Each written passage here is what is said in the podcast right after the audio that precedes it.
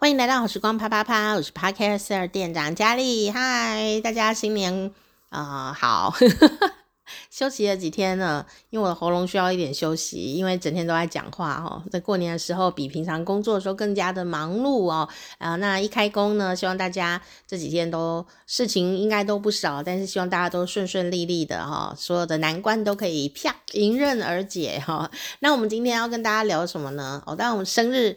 生日的还是会继续的跟大家来呃分享哦，但是呢，因为我前天休息嘛，所以 喜欢我的听众朋友记得要回来补听哦，哦，特别是有你的生日的话哦，还是要来补听一下哦。那我等一下要尽量把进度赶起来，先做个寿星简易版，这样大家最想知道是到底这一天生日的人有什么个性嘛，对不对啊？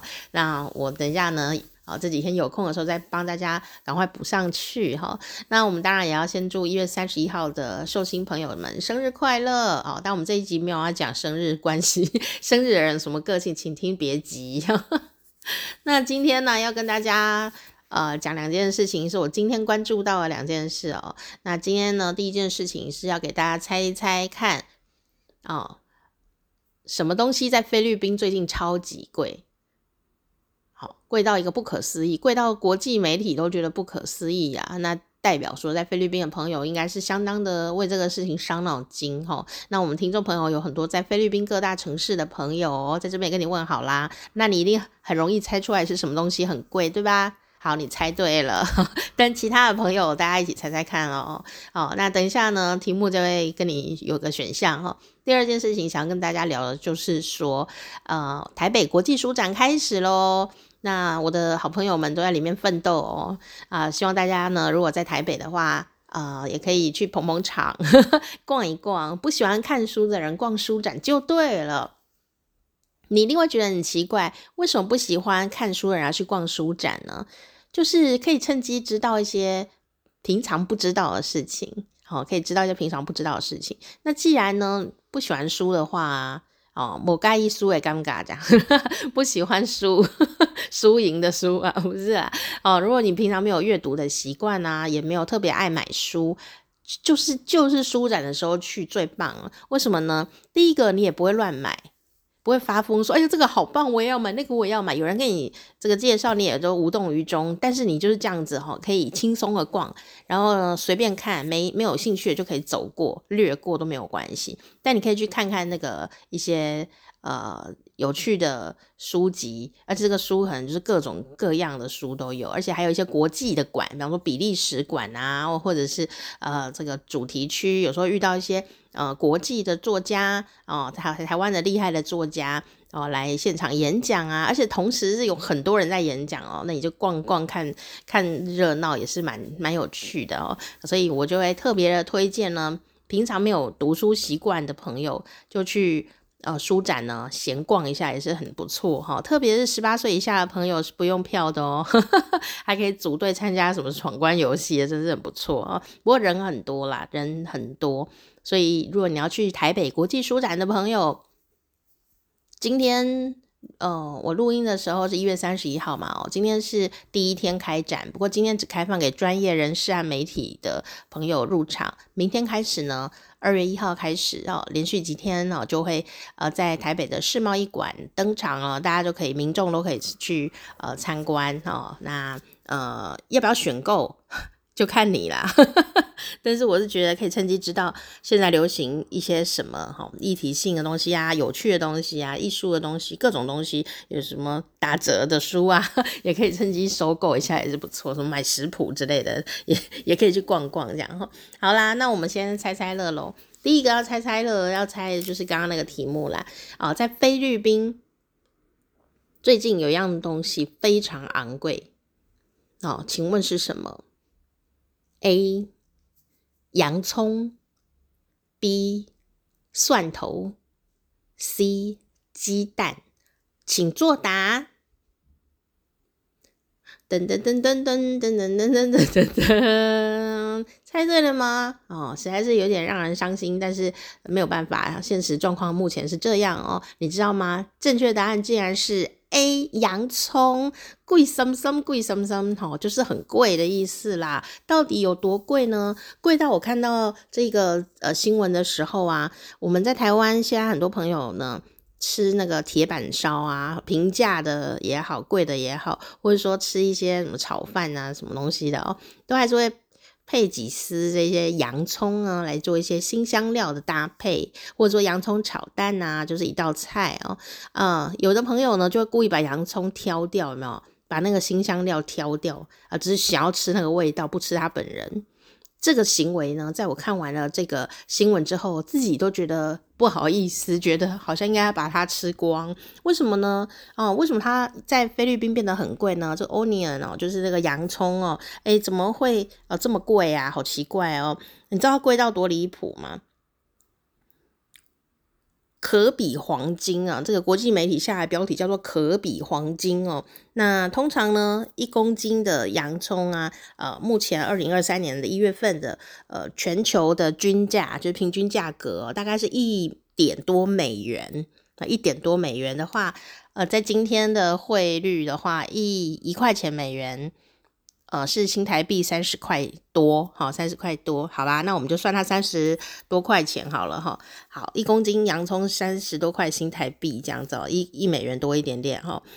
但是呢，目前呢，在菲律宾哦，一公斤的洋葱哦，竟然卖到接近十一美元呢，也就是十倍耶。就是说，刚刚讲说，哎，大概三十几块，或者是也许五十块好了，五十块新台币哦。但是呢，现在就要呃八百块新台币，同样的量哦，变八百块新台币的洋葱，你想贵谁啊？怎么那么可怕？哦，那你可能会想说，那就不要吃啊，有什么关系，对不对？可是呢，菲律宾朋友餐桌上的洋葱。呃的等等级呀、跟在台湾不太一样，它很高啊，很高，就是叫做生活必需的食材啊、生活必须的食材。像我们呢、嗯、有些朋友可能。一个月没吃到洋葱也不觉得如何，对不对？哈，就是啊，剥洋葱会流眼泪，我们不要买，这样呵呵 也是有这种现象啦。哦，或者是像我刚刚讲的，就外面可能有炒什么菜啊，然后有洋葱，你还给它挑掉这样子哈。哦，当然你如果不喜欢，呃，吃不吃啊，呃，是大家的自由，也没有说一定要怎么样哦。但是我们来看看菲律宾发生了目前的一个状况哦，不知道是不是真的，实际状况是如何呢？哦，菲律宾的朋友哈，呃，一定。点滴在心头哦。那我们呢，来看看啊，其实，在菲律宾啊的这个洋葱啊，真的是每一款菜啊，都几乎会用洋葱啊来入菜哦。那在菲律宾呢，呃，现在洋葱竟然哦，呃，比肉哦，当然不是肉有等级啦，哦，比这个呃，算是比较便宜一点的肉类啊，捣碎的猪肉哈，还要贵呢，哈。这个刚刚讲到啦。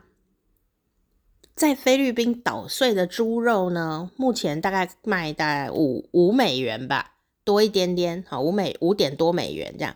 那一只鸡，一只哦，一只鸡卖四点多美元。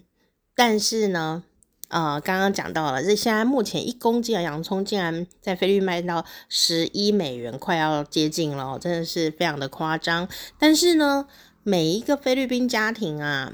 好，平均啦哦，一天呢都要消耗快要两公斤的洋葱，哎，这跟我们两个月吃一丝洋葱那种感觉是不太一样的哦。他们用洋葱用的很大量，因为洋葱可以增加口感，然后洋葱可以增加香味、甜味，哈，所以呢，你想想看哦，一个家庭正常来说会消耗两公斤的洋葱，那一。如果换算成台币的话，这么贵的洋葱只有非常有钱人才吃得起。你有想的想想看，说，哎，我们一天呐、三餐呐、有花两公斤，花七八百块在吃洋葱，这是不可能的事情吗？我想你应该可以理解，对不对？好，比鸡还要贵的那种感觉哦。哦，所以呢，这个全菲律宾呢就陷入了一个洋葱短缺的问题。那到底是为什么呢？第一个就是说通货膨胀，台湾也是嘛。我想世界各地很多地方都是哦。当然，通货膨胀也会推高了整体的物价。第二个就是气候的变化啊，造成了农作物的欠收。那那个洋葱呢，当然就收获的少的时候，当然东西就会变那更贵，对不对哦？所以呢，整个这个价格，我想还是有人在炒作吧，我猜哦。那这个价格就越来越高，越来越高，变成现在这样子一个被人家说，就是根本是有钱人才吃得起。可是他。照理说应该是大家的国民主食哦，怎么会变成这样呢？所以我看到的时候也是挺惊讶的哦，而且觉得哇很难过哈。那呃，甚至呢，因为这样子啊，还出现了呃一些奇妙的现象哦。好，所以来聊聊这个奇妙的现象。当然啦，当然先讲了，就是这个菲律宾政府啊，哦也有。呃，在进口国外的洋葱呃的计划哈，那应该目前应该已经到达了。可是菲律宾其实蛮大的，所以呢，这个首批的红洋葱跟黄洋葱呢，呃，希望到了也可以稍微解决燃眉之急哦。呃，可是我想，呃，也还是会要撑一段时间，对不对？因为这个现象呢，从二零二二年的冬天开始啊，洋葱就一直涨价，一直涨价。那有的朋友就说啊。菲律宾道道菜都有洋葱哦，没有洋葱怎么有美食呢？哦，但是现在洋葱就好像金条啊那样，撒金箔在菜上面这样哈，撒金黄金在上面的样子哈。可是黄金没有味道啊，我吃过传说中撒金箔的，呃，当然是可食用的金箔。我吃过那个撒金箔的稀饭。当然我不是故意点的，我也是坐在那边啊。他过来撒金箔的时候，我还以为是海苔呢。这是一个涮涮锅啊，在高雄哦，就是很很高级的涮涮锅。然后我这个人啊，平常没有很奢侈哦，那但是我很喜欢体验活动哦，所以我就想说，它好高级的感觉。我说价格啊，价格那么的高级，那评价当然也是不错了。我就想要知道。它高级点是什么啊？所以我就呃跟朋友一起去了，去了一次以后，到现在还没有去过第二次。为什么呢？因为就是很高级哦。但是并不是说花不起那个钱，而是说呃知道就好了这样哈。因为我可能没有那么个需求哈。那那个需求是什么呢？我我要先插播这个是不是？好，那我先讲这个好了。就是说啊，我去那个很高级的涮涮锅店啊。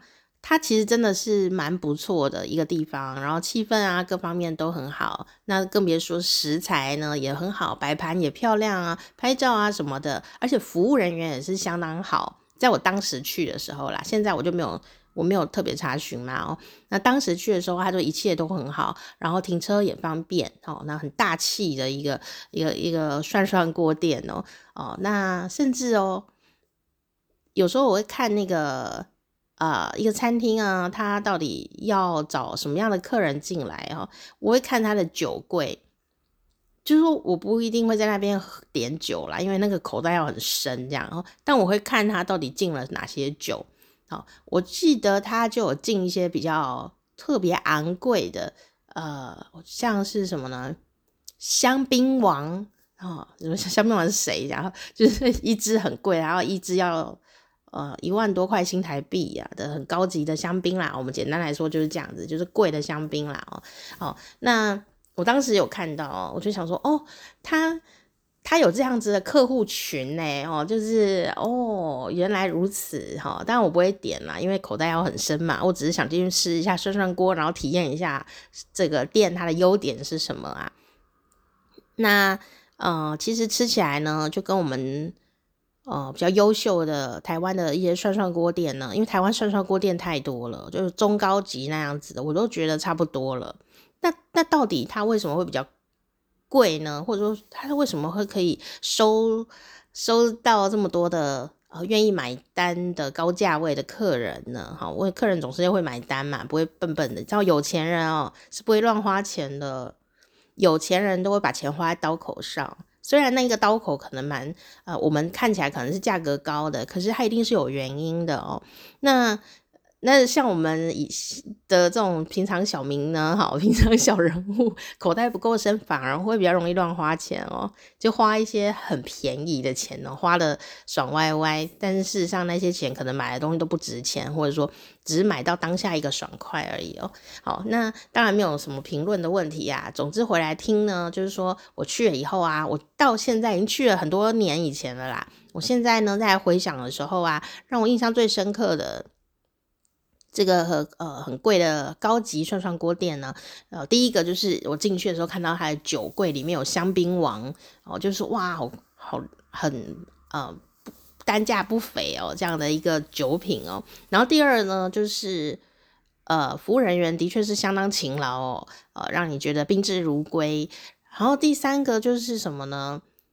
第三个其实是啊，我发现啊，虽然它是一个开放的餐厅空间哦，可是在，因为那时候是疫情之前呢，可是，在那个时候啊，这么一个开放空间，它的整个装潢还有椅子，它的沙发，通通沙发嘛哦，沙发椅呢都很高，高到什么呢？绝对有隐私权，高到每个开放的呃座位都像个小包厢。我当下就觉得说，哦，这个的确是，如果说你是什么大明星啊，或者说什么呃名人呐、啊，哦，或者是说你想要好好吃饭，不想被打扰啊，这样子一个一个状况的话，这样的一个环境哦，还有这样的一个呃气氛呢，的确是可以满足呃这样子需求的隐私权需求的朋友哦，但又不是包厢，但是又有包厢的隐私哦，这样的一种空间的设计。然后我记得还有一个就是厕所，好，我觉得厕所真的很重要。餐厅的厕所就是我从高中的时候，高中的 三十年前好了，三十年前我在写实记的时候，那时候电脑还是拨接的，就会这个网络拨接器呀，啊，叽叽那种时候，不是现在什么五 G 六 G 的时候。那时候我就很在意餐厅的厕所，我相信有一些听众朋友可能跟我一样哦，去餐厅第一个检查厕所，如果他的厕所呢十分干净、讨人欢喜，我们自动呢都会幻想说他的菜一定就是很干净吧。如果他的厕所啊就是脏脏的啦、臭臭的啦，那你就会觉得我这顿饭呐。价格是不是很合理哦？这这个没有一定的哦，就是说今天如果今天去里面吃，然后这个涮涮锅只要呃九十九元新台币的话，你可能会觉得说厕所有就已经很厉害了，有附卫生纸就棒了哦。但是如果今天这个涮涮锅啊、同样的材料，它卖你两百块或三百块，你就会期待它的厕所更干净、更更。更舒适一点。今天呢，如果这涮锅要一千块的话，那你就会知道里面一定要像豪华的这种有沙发还是什么东西的。所以呢，我那时候去上这一家比较高单价的这个火锅店的厕所的时候，我就想说，哇哦，还有香香的味道。然后呢，有那个你知道吃吃，我当时去啊，现在我不知道。当时去的时候呢，我说哇。女生的那个洗手间里面，这不是洗手间哦，它还有一些化妆小物啊什么的，然后有漱口水啊，甚至有一些喷雾啊，你可以，因为你吃那个涮涮锅啊，就是火锅类的东西，吃完以后身体都会有味道，那所以呢，你可以在里面整理，把自己整理得漂漂亮亮的，然后什么梳子什么的这样哦。再出来，像朵花儿一样的出来，然后每每个的漂亮漂亮的，然后都没有这种食物的味道，这样子哦。所以我就想说，哇，现在厕所真的很高级耶。不过这里有一个好好笑的点哦，就是说，而且它布置得很漂亮。我说厕所，我出来的时候啊，诶，我跟我一起去的朋友呃，就也去厕所嘛，但是他们是男生啊、哦。出来以后我就说，喂，你有没有看到厕所？好高级，好漂亮哦！结果跟我跟我们一起去的男生去上厕所，说没有啊，男生厕所就是正常的男生厕所，没有一些小东西。我说，可是我还有看到我们那边还有棉花棒啊，有什么东西的可以整理那个化妆的一些小小物件这样哦。他说没有啊，男生厕所就是小便斗这样，所以我就忽然觉得男女差别就是有一点不公平。也许男生也需要棉花棒。他怎么没有付啊？好，然后就是有这样的一个差别吧，哈，就我印象很深刻。然后关于食物的印象深刻就在这个点上，刚刚讲到金箔，可食用的黄金金箔，其实我我觉得这个东西就蛮虚华的哈，就是虚荣感很重哦。那他那时候就是我们煮那个涮涮锅啊，然后煮完了以后啊，哦，他就会用我们的锅底啊，然后帮我们煮一锅粥。让我们吃的这个涮涮锅吃完以后，再吃自己哦搞出来的 那些汤头，因为火锅的汤头每个人真的煮出来每一餐都不一样嘛，然后就用这个汤头呢来煮粥给我们吃，然后当然有服务人员帮我们弄，我们都不用弄哦，都是服务人员在弄的。哦，他随时都会帮你来看这个火锅这样子哦，哦，因为有收服务的钱嘛哦，结果呢煮完粥以后啊，他就忽然呢啊、就撒了。一些亮亮的东西在粥里面，然后我们这些朋友呢，因为因为那里灯光就是很有气氛，也不是说多呃明亮啊，就是很有气氛的灯这样子哦。洒下去以后呢，我们就我想说，嗯，哇，好棒哦，撒了很多海苔耶，因为海苔碎碎的海苔在灯光下是会发亮的。所以我就以为是海苔哦，我就很兴奋，因为我太喜欢吃海苔了。我过年还买了六大包的海苔，这样，所以我想哇，好棒哦，有海苔。结果后来吃了以后就觉得很奇怪啊，我想说，嗯，怎么没有海苔的味道？然后仔细一看，都这什么啊？这样，然后跟我一起吃的朋友呢，就说是金箔。我说啊，为什么不是海苔？然后说因为是金箔嘛。然后 后我就说，那你怎么知道它是金箔呢？这样，老师说，因为刚刚那服务人员有这个讲一下解释说，像我要为你撒金箔撒这样子，然后我说，天哪，我在吃金箔哎，然后就在一个咸咸粥这样的感觉的火锅粥上面有很多的金箔这样，然后吃其实金箔没有味道，所以吃起来就是一个 feel 而已啦。我比较喜欢海苔，真的，但如果你喜欢金箔的话。也很棒，就是个人的喜欢不一样而已。我就是对金箔没有什么感觉，这样，请给我海苔。然后，所以我刚刚呢就想到说，哇，真的是洋葱，哦，撒一把洋葱可比黄金，大概就是这种感觉吧。我可是你看我去那一家吃，第一个是我没有这么强烈的隐私的需求，哦，然后，呃。对我来说，那也是算是蛮高单价的一大餐，这样哦，所以也不可能常常去哈。然后呢，嗯，我有自己更喜欢的涮涮锅店嘛，这种算中中价位的，甚至中高价位的涮涮锅店，就是我就比较容易可以去，而且菜也是蛮不错的。然后我就不需要这个隐私权跟黄金嘛，这样 金箔不需要哈。所以我就根本都没有再去了。所以可以想象说，如果菲律宾的朋友每一天哦，家庭里都要吃这么多的洋葱的时候，他怎么负担得起呢？好、哦，我 是每天都要撒黄金的感觉啦，怎么可能，对不对？哈、那也可以想象说，像台湾有时候啊，因为台湾用的调味料比较多的就是葱，绿色的那个葱，青长长的那个青葱，然后还有。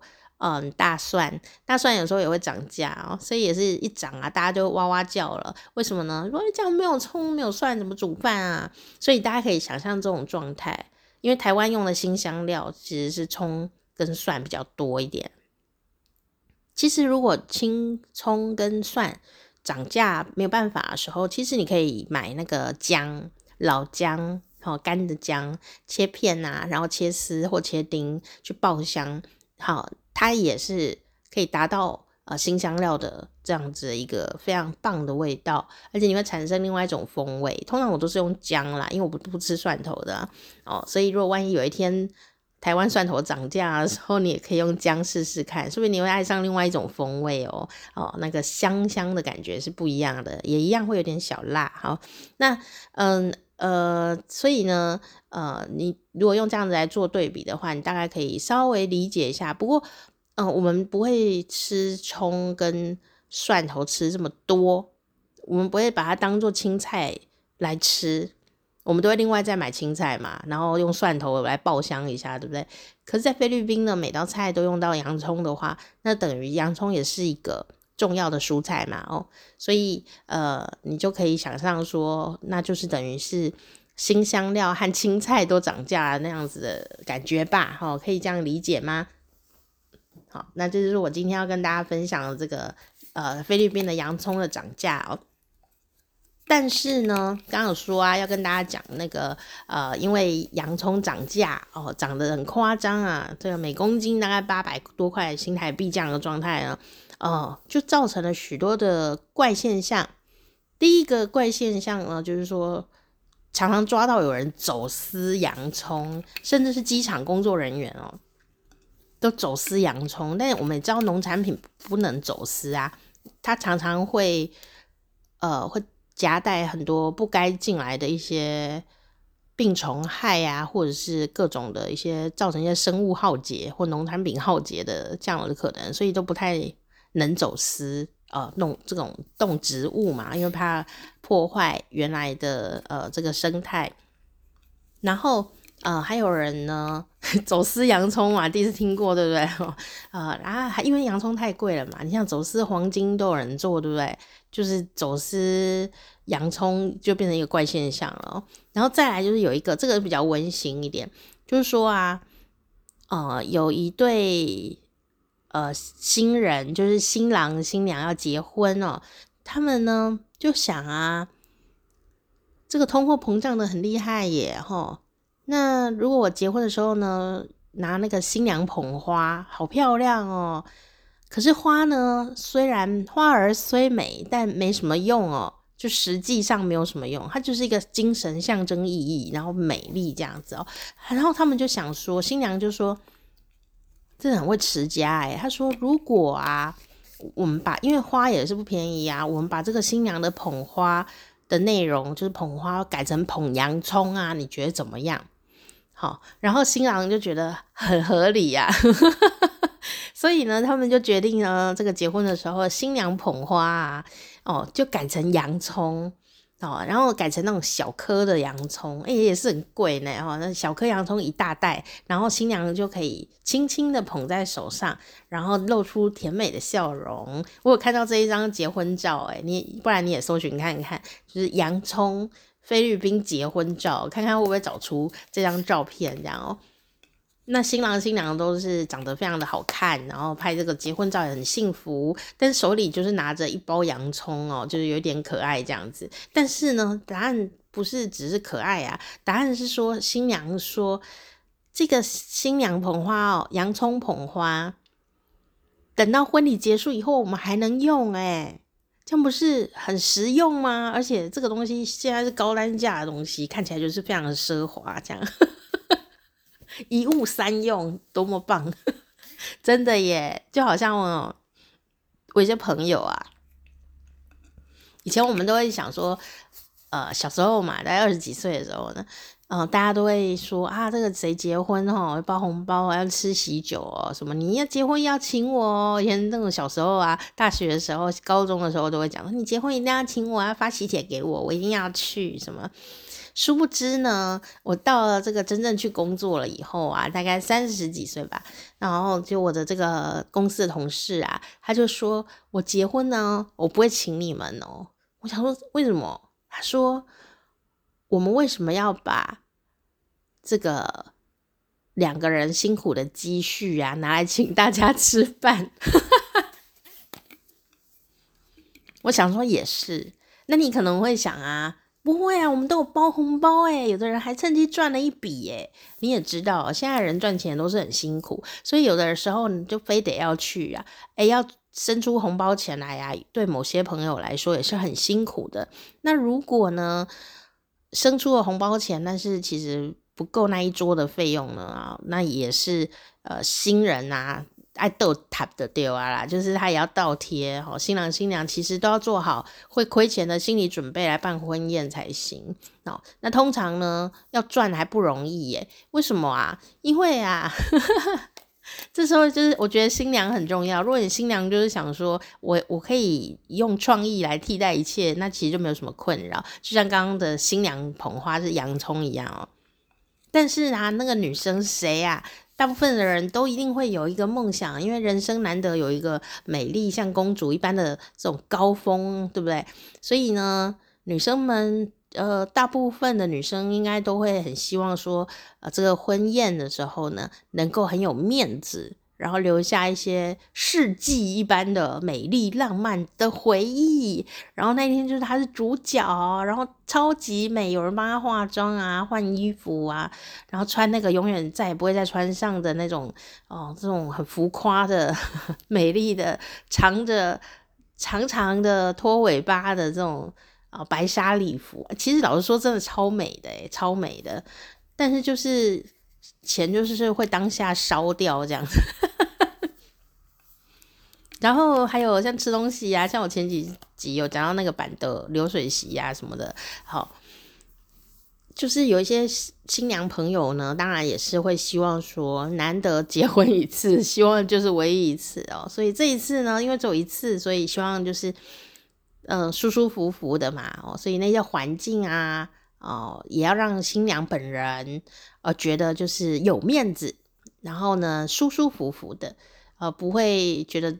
新娘自己都觉得尴尬，这样哦。那因为每个新娘的个别差异是很大的，只是说可以理解哦。如果男生你听节目的时候想说，为对啊，为什么新娘们都要这么的铺张浪费？那个东西呢，就是拍个照就没了嘛。我只能跟你说，每个女生啊，她就是如果她。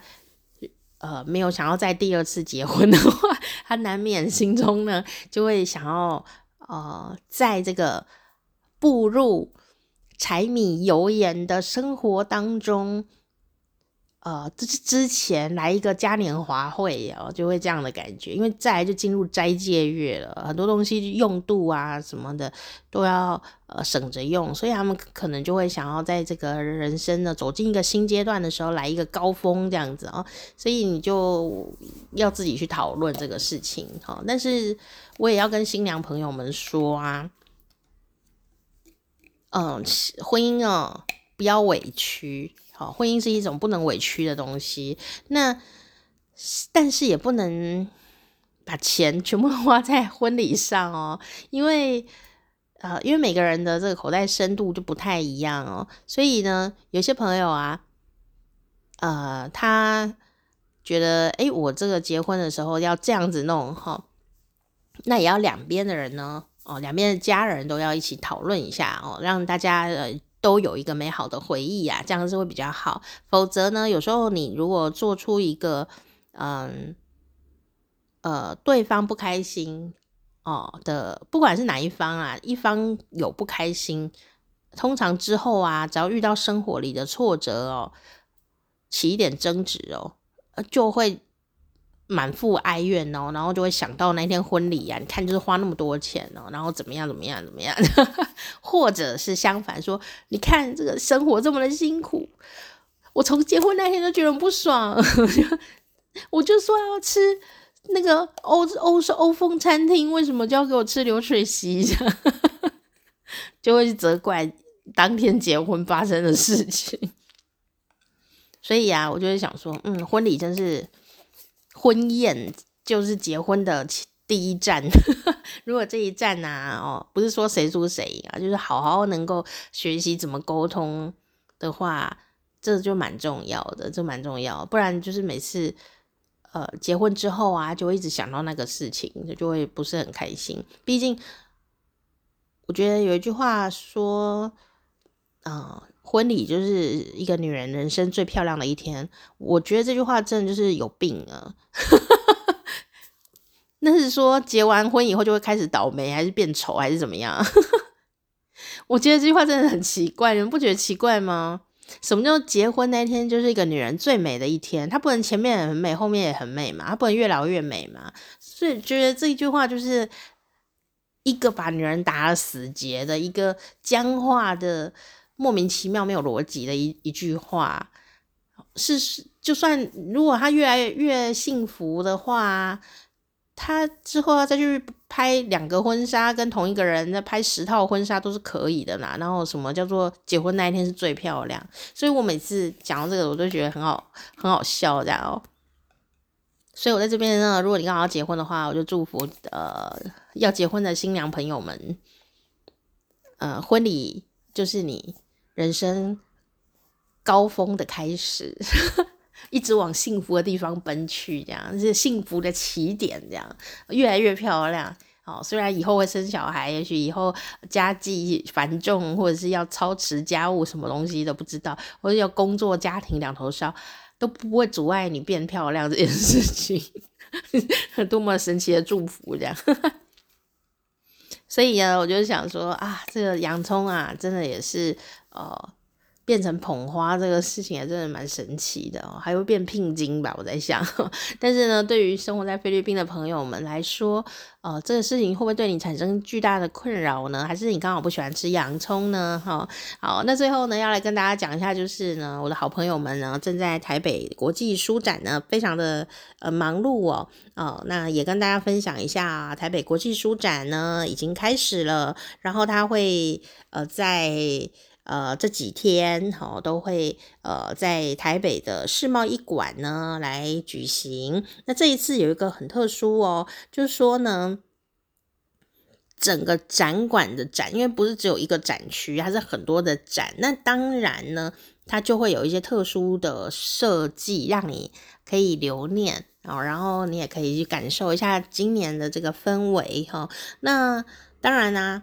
他也有在卖书，但也有一些展位，就是真的只是展而已哦，就告诉你说我们最近做了哪些书哈，然后你看那些封面啊、哦海报啊、杂志啊。哦，或者是说一些讲座啊，哦，这些的都是呃相当的让人耳目一新。那比较特别一点就是说，今年的这个书展大赏馆啊，书展大赏，呃，书展大赏，书展大赏就是大赏就是奖了嘛，哦，那今年呢，这个书展大，书展大到底是什么？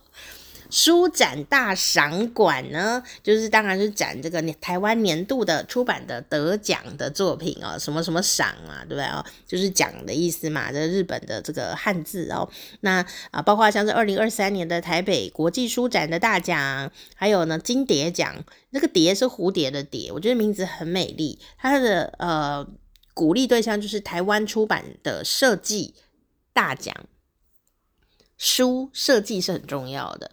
啊，这个是电子书没有办法取代的地方，就是这个书怎么设计、怎么装帧啊，然后有一些书还有小洞洞啊，然后呢摸起来的感觉啦，哦，或者是呃有些什么样子的设计哦，所以呢金蝶奖啊，它为什么叫金蝶呢？蝴蝶的蝶，就是你把那个纸本书摊开来的时候，它就像一。只蝴蝶一样，所以他就取了这样美丽的名字，非常的有意象哦。然后呢，还有像是文化部主办的二零二二年的金鼎奖，呃，金漫奖就是这个漫画的奖，还有呢，呃，青年创作奖助，还有呢，Open Book 的阅读志啊、呃、所主办的 Open Book 好书奖，然后都在呃这一次的这个呃里面的其中一个展区，好，里面的一个展区就是书展。大赏馆，然后在里面，那这个大赏馆呢，里面呢用的很特殊的材料哦，完全没有用木头，也没有用塑料，它整个就是一个环保概念的主题馆哦。全馆呢都采用瑞士 UV 蜂巢纸板来制作，大家有兴趣可以收集，不是收集啦，呵 呵搜寻呢蜂巢纸这个。就是蜜蜂的巢，蜂巢纸，然后，然后呢，你就会发现它就一个洞一个洞一个洞的哦，它是很环保，然后呢，它甚至可以呃抗这种重负重能力也蛮好，然后呢，有一些人他会拿来做包材，就是你可能有订那个什么网络购物啊，电商的一些购物，以前我们都会用气泡布、气泡纸。但那是塑胶嘛，哦，所以有人呢也用蜂巢纸哦来做这样子的一个包材来保护哦你寄送的东西，哦也很有气氛。不过我想应该成本就是还会比较高一点点。但是就是为了净零减碳嘛，哦，那比较特殊的就是这个国际书展里面，其中之一就是书展大赏馆呢，它里面呢就是用这个蜂巢纸的这个纸板哦来做呃整个展的一个布展哦，所以蛮有趣的哈。然后这个是呃台北市呃，在台北市世贸中心那里有一个捷运站，很方便就可以去了。那一直展展到二月五号，二零二三年的二月五号已经开展了哈、那大家呢有兴趣的朋友就可以呃溜达过去，而且呢有每天的时间都不太一样哈、你要去的话，先上网查询一下。老、师那有一些呃日期呢是有开放到晚上八点的哦，所以如果你下班还是可以方便。哦，下下班族呵呵 可以去逛哈、哦，下班族也可以去逛的啊、所以上网可以看这个官方网站啊、脸书啊啊、都会有相关的资料。然后呢，今年我的好朋友们呢、他们都集中在呃独自出版联盟。那每一年书展呢，除了主题的场馆，还有一些国外的馆啊之外呢，呃，这个展区就特别的有趣了哦。它就集结了许多台湾的独立出版人，还有独立出版社，哈、那出版的书都是非常有特色的，而且很有质感哦，而且甚至是很有趣哈、那这一个呃区域呢，这一次的布展呐、啊，叫做“独自工地”，读就是读书的独，字就是。呃，这个文字的字哈，工地呢就是施工中这个工地，好，就是让我们可以想见说，它不是只是一个名字哦，它现场就是做成工地的样子，它每一年都搞得很大，然后呢，就会在这些工地呀上面呢。啊、你看到就是工地，而且我有看到他们有那个工地的那种安全假人，然后安全假人就是那边哦指挥的，让安全的假人，然后让你比较呃不会这个呃受伤啊，或不要乱靠近啊，或这样子的哦。他有做很多有趣的设计，相当的逼真。那如果你没有办法前来，呃也没有关系啊，你就上网来搜寻哦，独自工地，你就可以找到了哈。好、真的是太精彩。好，那去年是独自便利店。然后他们就呃设计了跟便利商店一样的，而且重点是他们去年呢啊、呃、就把那个租用了这个便利商店的冰柜，还有便便利商店的关东煮啊、呃、的那个容容器，好煮关东煮的那个容器，哈，就真的就是完全把那个独自出版联盟啊的展区布置成一个真正的便利商店，只是里面呢。呃，煮的不是关东煮哦，就是放书哦，一本一本的书这样，然后做成一个很有趣的这样的一个展区。那今年呢，它的主题是工地哈，读字工地啊，大家也可以上网可以看到呃很多精彩的照片。基本上呢，这个文青网红们大家都一定会来朝拜啦哈。呃，那我很开心，就是说我呃在刚开始的那几年呢，也有参与到呃。他们的这个书展的一个部分哈，所以每年都很期待他们要变出什么花样哈，这些都是设计师的心血哦。那我们在这边也是放松一下我的好朋友们，因为因为这一区就是太多的好太多好朋友，请你们自己上网查 哦，请搜寻这个独立出版联盟哦的网站呢，就会看到呃相关的呃各式各样的演讲的简介哦。所以我就说啊，这就是一个。出版业的大 party 哦，欢迎这个大家呢，不喜欢读书的人，喜欢读书的人都可以一起来参加。那我的好朋友哦，就是黄柏轩哦，台湾的诗人黄柏轩也是独立出版人哦，他会在二月四号哦，诶，上一集我介绍过嘛，二月四号礼拜六下午三点，在这个世贸台北世贸一馆会跟大家分享的讲题就是自费出版。还可以怎么玩？哦，就是说，诶，我们你如果想要自己出书啊，他都怎么来处理？呃，大家 的需求哈、哦。那另外一场呢，呃，是比较早一点点哦，所以也是在呃二月四号礼拜六下午的一点钟，然后在台北市的这个呃世贸中心的一馆，哦，就是配音界的这个。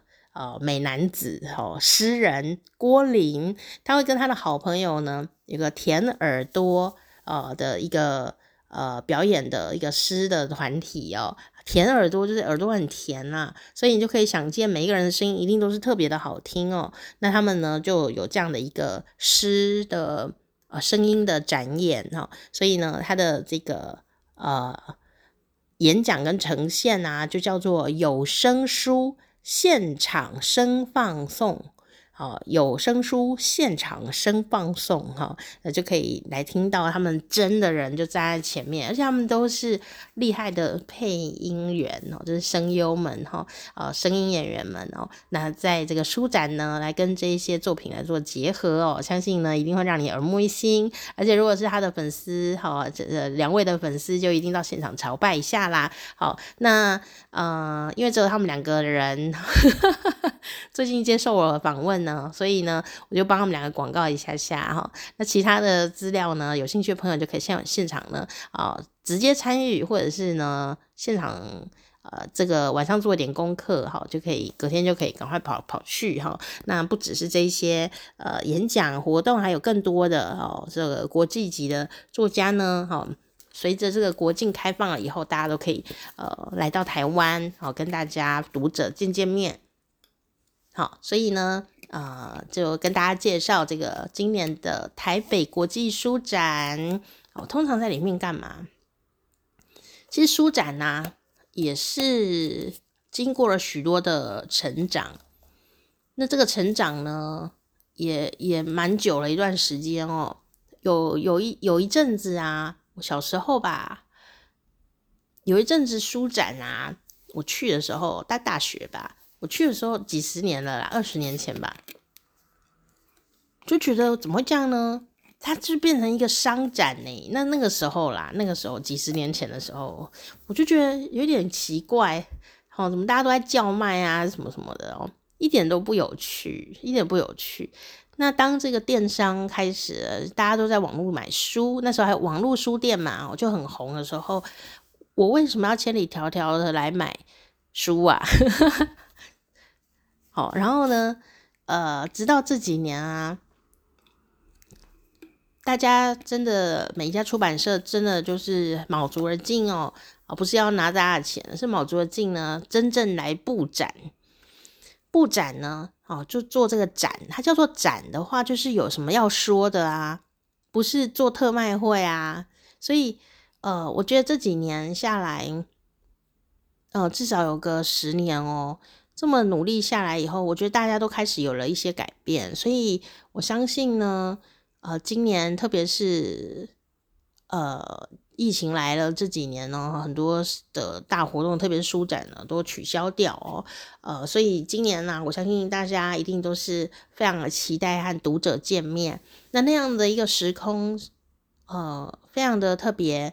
有可能你买书的时候，作者就刚好站在旁边看你，你说压力太大，压力太大了啊、其实就是会有这样子的一个很有趣的呃画面哦，呃，所以呃欢迎大家也可以到台北国际书展，好、呃、一起来逛逛玩玩哦。我是店长佳丽，好，下次见。